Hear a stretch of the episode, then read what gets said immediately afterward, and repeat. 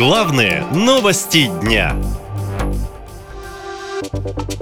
Бог создал ядерное оружие. Топ-7 самых странных заявлений патриарха Кирилла. О том, что ядерное оружие создано, цитирую, по божьему промыслу, глава РПЦ заявил во время награждения физика Радия Илькаева орденом преподобного Сергия Радонежского.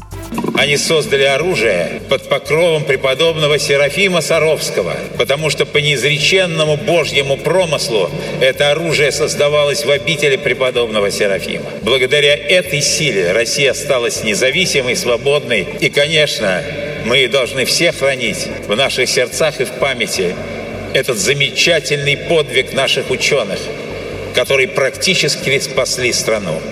Вообще, патриарх Кирилл довольно часто делает неоднозначные заявления. Глава церкви, к примеру, несмотря на заповедь «Не убей», призывал россиян отправляться на фронт и еще обещает за это прощение всех грехов.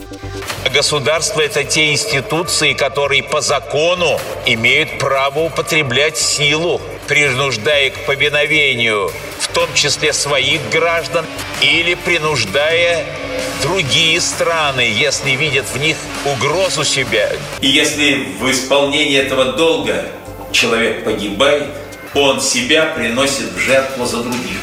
И потому верим, что эта жертва смывает все грехи, которые человек совершил.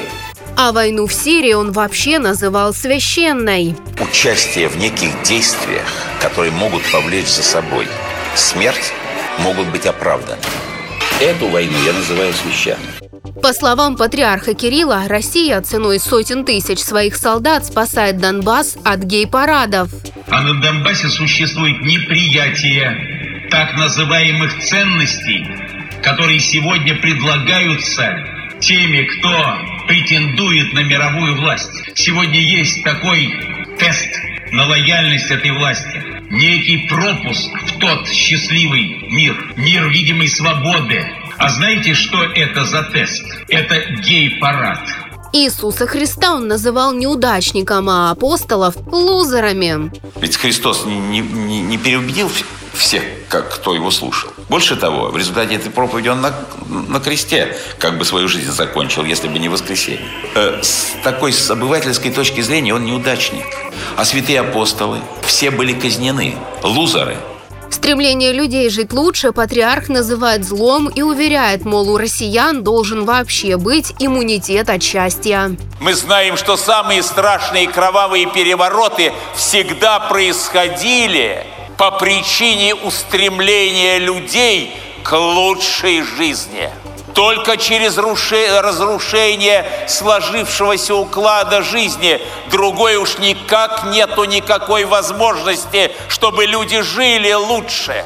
У нас должен развиться иммунитет к любым призывам добиться человеческого счастья. О богатстве патриарх Кирилл говорит так.